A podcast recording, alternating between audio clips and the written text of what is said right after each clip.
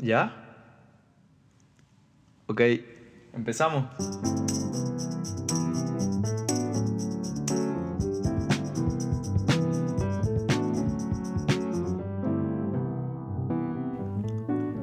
Hello. Hoy les quiero hablar sobre los estándares del coolness, así que bienvenidos al cuarto capítulo de que hay que hablar. En este capítulo les quiero hablar sobre los estándares del coolness porque hace unos días atrás me empecé a cuestionar a base de qué puede considerar a alguien básico o no, tras un debate que tuve con unos compañeros de trabajo al salir del trabajo, a lo que me llevó a preguntarme, ¿en base a qué juzgo si alguien es básico o no? ¿Cuáles son mis estándares del coolness y cuál es el background atrás de ellos, atrás de mis estándares? En... Cuando me di cuenta bueno, cuando en realidad me di cuenta de que había unos estándares que tú mismo creabas de acuerdo a tu criterio, quise ver no mi criterio como tal, sino que quería buscar algo más general, como que según eh, internet los estándares del coolness. Cuando lo busqué salió la siguiente definición, que dice lo siguiente. En general, los estándares del coolness están relacionados con la idea de estar a la moda y ser visto como alguien que está a la cima de su juego. Los estándares del coolness pueden aplicarse en una amplia variedad de cosas, desde la ropa y la música hasta el comportamiento social y la forma de hablar en algunos casos. Los estándares del coolness pueden ser influenciados por la publicidad, la industria del entretenimiento y pueden ser utilizados como herramientas de marketing para vender productos o promocionar celebridades y estilos de vida.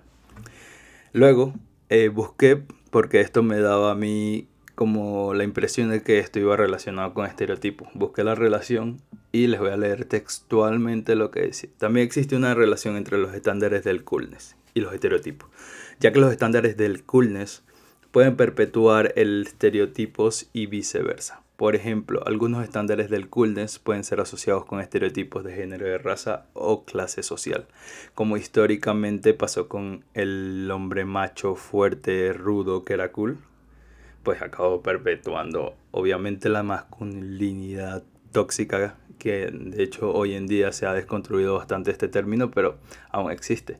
Y con las mujeres pues siempre se le relacionó que debían ser sumisas, sin protagonismo y pues que no, no podrían ser como rudas porque siempre tenían que ser como súper delicadas y tenían dependencia emocional y económica al hombre y pues esto creó un sinfín de problemas Así que por allí hay que tener mucho cuidado con los propios estándares que tenemos y los estándares generalizados porque lo que hacen es generalizar.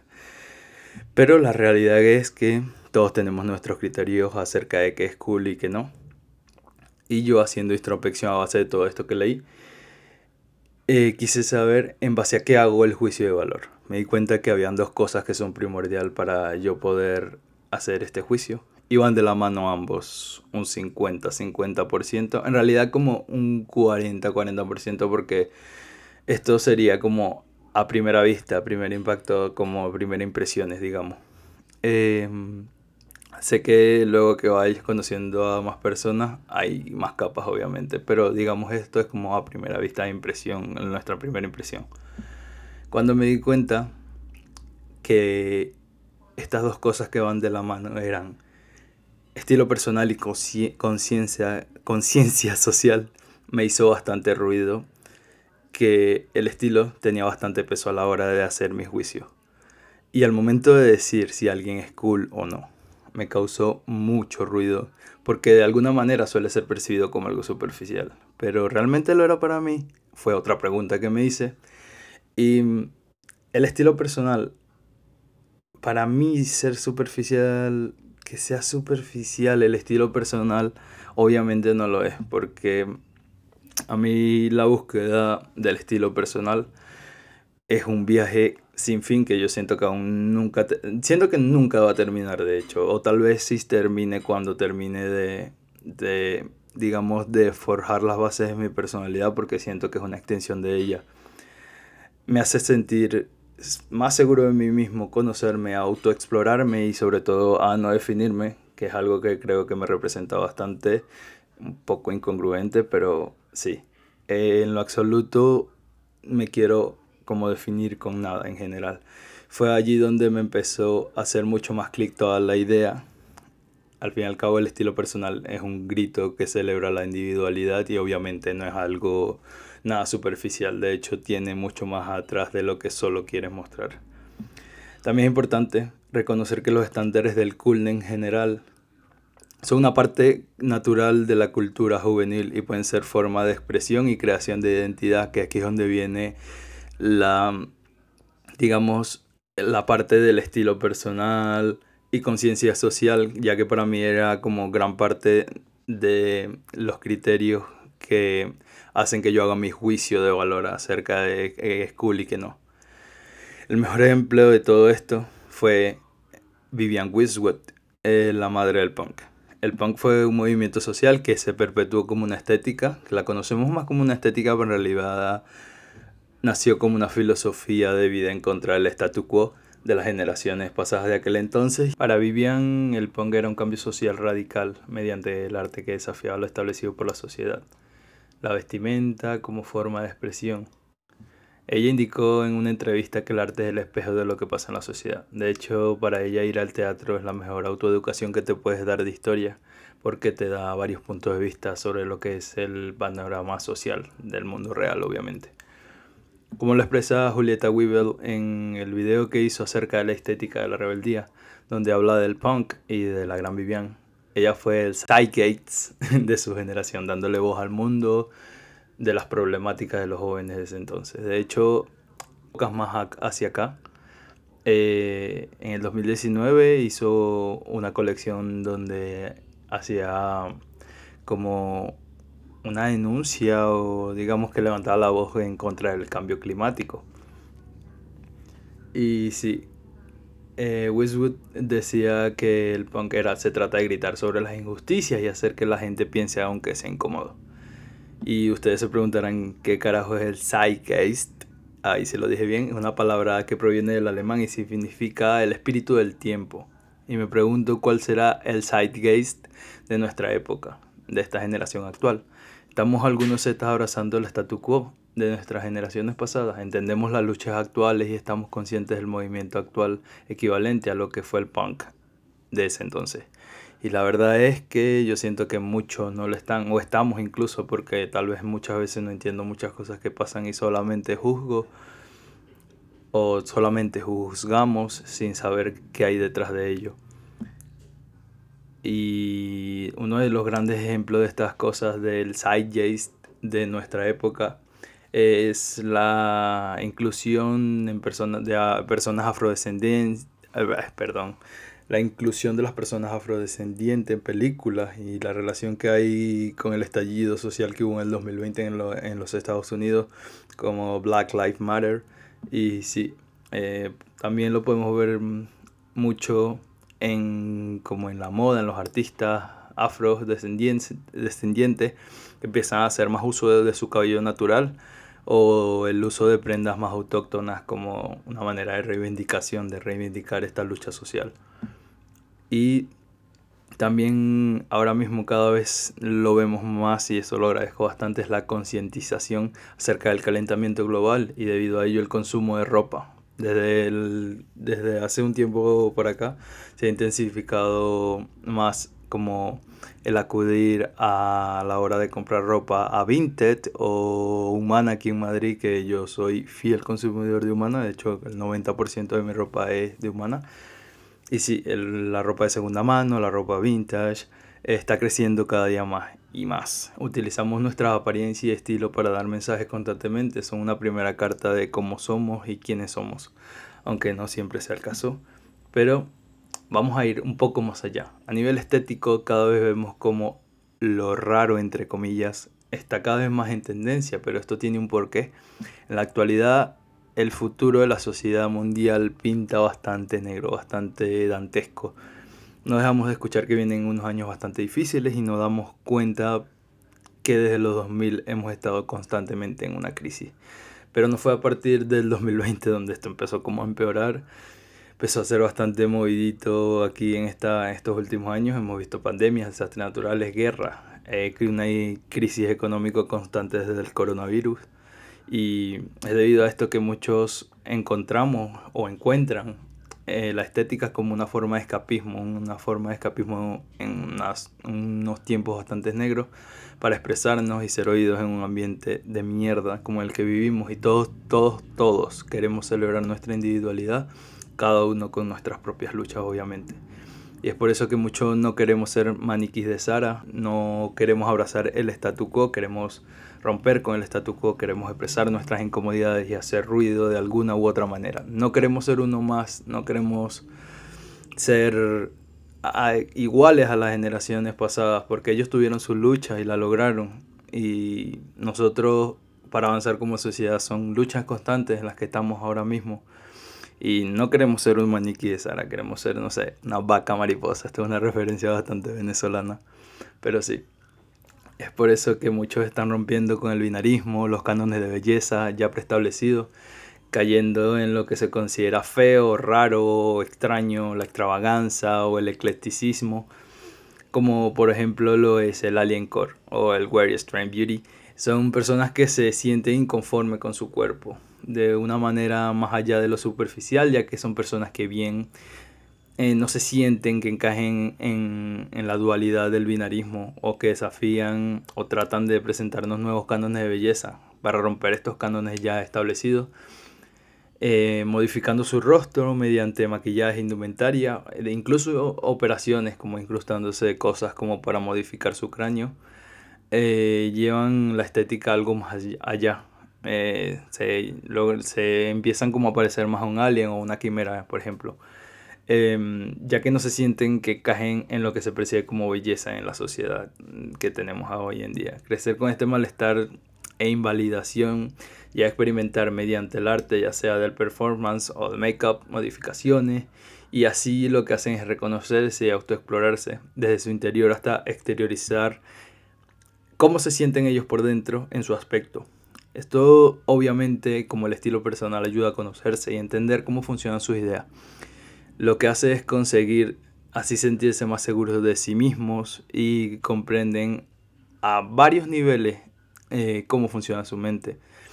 Y seguramente que muchas personas, no quiero decir que todas, pero muchas personas eh, que son, digamos, quienes llevan esta estética Alien Core o Weird, Weird Extreme Beauty, perdón, eh, probablemente sean no binarias porque obviamente es algo que viene más allá que solamente, entre comillas, parecer raro, lo que tú juzgas como raro y, y satanizas como, no sé, la gente está muy loca hoy en día, ¿no? Es que ahora mismo se están pudiendo expresar porque esto no es algo nuevo, este esta estética está creciendo exponencialmente debido a que ahora mismo a nivel social hay movimientos jóvenes bastante fuertes que están rompiendo con el binarismo y los cánones de belleza establecidos, cuestionando los mismos ya establecidos, trayéndonos a la mesa otras estéticas, otras formas de expresar nuestra individualidad. Y mm, como diría cualquier, digamos, millennial o boomer rancio, eh, esto no se lo inventó la generación de cristal, ¿sabes? La idea de romper el binarismo se ha cuestionado desde hace siglos, seguramente desde muchísimo antes que el siglo pasado, pero se documenta en el siglo pasado que había un fotógrafo, había un fotógrafo llamado Claude, no recuerdo el apellido, que hacía fotos donde se exploraban las identidades fluidas y, las estéticas no humanas de la belleza. Eso fue a principios del siglo pasado y y ahora un poco más acá lo podemos ver en artistas como Lady Gaga, que siempre han sido bandera como de este mismo movimiento, Bjork, Arca, incluso en la moda podemos ver a Alexander McQueen, eh, suele siempre como cambiar el aspecto de los modelos un poco menos humanizado, ¿sabes? Un poco más, digamos, alien entre lo que conocemos como alien, que al final no sabemos cómo son alien, solo relacionamos una estética a ellos.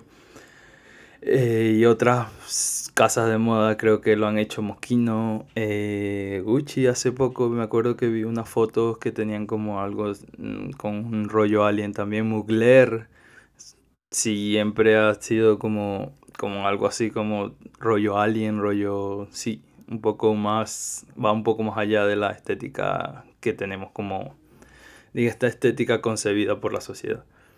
El hecho es que las modas, por esta tendencia, se le critica y se le, se le señala como muchísimo, pero la verdad es que tenemos que preguntarnos de dónde viene el background de todo esto. Si hay un marketing en ello, es porque hay un público para ello. Hay una necesidad que debe ser atendida, que es cómo funciona el mercado. Esto ya hablando a nivel marketing. Pero esto es consumido por personas. Al final somos personas todos y estas personas tienen otra manera de expresarse. Y es lo que hay que entender. Son minorías que siempre han existido. Pero no por eso no quiere decir que no existan. Obviamente que existen. Y si hay una tendencia, si hay un marketing, si hay una moda, es un espejo de nuestra sociedad y de cómo nos queremos expresar estas tendencias siempre, todas las tendencias tienen un porqué. Quieren dar voz a una problemática. Se puede ver en el estilo como el punk, el grunge, el indie. Surgieron en generaciones anteriores y siguen siendo populares entre algunos jóvenes de la generación actual, obviamente. Estos estilos se caracterizan por una actitud de rebeldía y desafío y se utilizan para expresar una sensación de desconformidad con las normas culturales las expectativas sociales actuales. Y es por eso que entre comillas, lo básico, para mí se refiere a las personas que parecen seguir los mismos patrones de comportamiento y estéticas que se consideran populares en común, es que son como comunes en un momento determinado. Porque sí, como hay que ir avanzando. Y en la cultura popular a menudo se critica a estas personas por parecer de carentes de originalidad y ni siquiera tienes que ser como estas personas que están luchando, aunque sea empatizar y dejar de juzgar ver de dónde viene esa necesidad de empatizar. Y sí, celebrar la individualidad es importante porque fomenta la autoexpresión y la creatividad de cada uno, lo que puede conducir a una mayor autoconfianza y autoestima. Y esto lo que hace es alentarnos a las personas a ser fieles a nosotros mismos y a los que nos gusta. Se crea una cultura que valora la diversidad y la originalidad, que eso es el mensaje que queremos dar siempre, pero siempre están los mismos de siempre con todos sus privilegios, con todas sus comodidades, cómodos con lo establecido, que lo que hacen es juzgar a todos los demás. Y sí, si alguna vez te señalan de básico, no te ofendas si cumples con todos estos patrones de ser básico y abraza el ser básico como muchos abrazamos el ser raro. Si se entiende que llamar a las personas básicas puede ser perjudicial, ya que esto puede hacer que se sienta juzgado o menospreciado, pero muchas veces cuando te, te suelen criticar por ser básico, tal vez estás cayendo en estos estereotipos.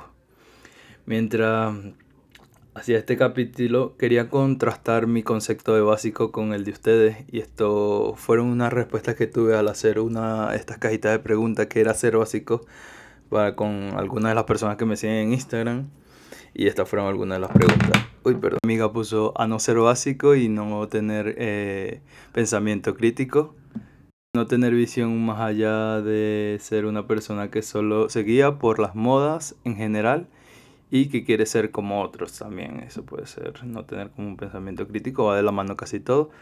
Eh, otra amiga puso no tener gustos ni opiniones propias. Simplemente basar todo en base a tu entorno. Y otro amigo puso mantener un comportamiento social que sea ultra normalizado. Técnicamente todos hablan de abrazar el statu quo, no tener un pensamiento crítico. Casi todo va por ahí por el mismo palo. Y sí, eh, me pregunto si ustedes que hicieron alguna de estas preguntas creen que no abrazan el statu quo. Eh, yo no voy a juzgar, pero si tengo mis opiniones me las reservo. Pero sí. Eh, y sí, esto sería todo con el capítulo de hoy. Espero les haya gustado. Y solo creo que debemos todos empatizar más y juzgar menos, empezando por mí de hecho, porque tengo que admitir que juzgo mucho. Eso sería todo. Muchísimas gracias por escucharme. Espero les guste. Si les gusta, háganmelo saber, ya sea en la cuenta de Instagram de qué hay que hablar o con mi Instagram directamente sigo a José. Em, voy a empezar a dejar una cajita en la cajita de preguntas de Spotify que, que les resonó más, como que, que les, les gustó más de este capítulo y así empezamos a interactuar un poco más. Y sí, eh, poco a poco quiero hacer que los, los capítulos sean un poco más participativos. Más adelante ojalá pueda organizarme mejor y traer algún invitado y organizar cosas chulas. Pero vamos a ir viendo, vamos a ir creciendo. Todo esto es un aprendizaje constante y sí. Muchas gracias por escuchar y un abrazo a todos. Nos vemos en el próximo capítulo. Adeu.